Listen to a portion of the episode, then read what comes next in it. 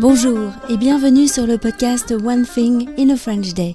Aujourd'hui, lundi 16 mai 2022, cet épisode, le numéro 2119, s'intitule Se préparer aux épreuves du bac. J'espère que vous allez bien et que vous êtes de bonne humeur. Je m'appelle Laetitia, je suis française, j'habite près de Paris et je vous raconte au travers de ce podcast un petit bout de ma journée. Vous pouvez vous abonner pour recevoir le texte du podcast, le transcript, sur onethinginafrenchday.com. Se préparer aux épreuves du bac.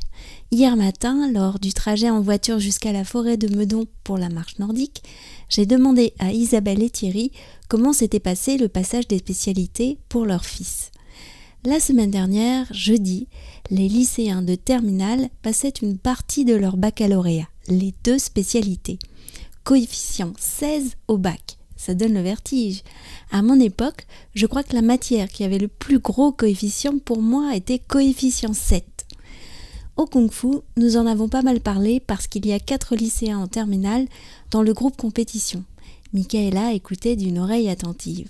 Certains avaient passé les maths et la SVT, d'autres histoire géopolitique et sciences économiques et sociales, ou encore d'autres spécialités scientifiques. Ils avaient l'air plutôt rassurés et contents que l'épreuve soit passée. Ils doivent encore passer l'épreuve de philosophie et le grand oral. Le grand oral, encore quelque chose qui n'existait pas à mon époque. Thierry m'a expliqué. Ils doivent avoir travaillé deux sujets en lien avec leur spécialité, soit l'une, soit l'autre, soit les deux.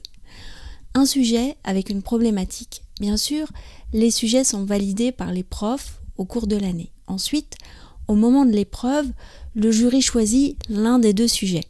Tu le prépares, tu n'as droit qu'à une feuille de brouillon, et ensuite tu dois le présenter en cinq minutes. Pas facile pour expliquer un concept scientifique par exemple. Après l'exposé, le jury pose des questions, tout cela est très minuté, et d'après ce que j'ai compris, la forme compte autant que le fond. Félicia doit aussi passer une sorte de grand oral cette année, le 8 juin. Ce sont les professeurs qui proposent des sujets en lien avec deux matières.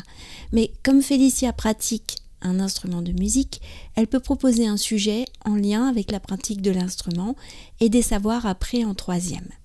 Elle a choisi de relier la musique aux mathématiques. Voilà, juin arrive tellement vite. One Thing in a French Day, c'est fini pour aujourd'hui. Je vous retrouve mercredi pour un nouvel épisode du podcast. À très bientôt. Au revoir.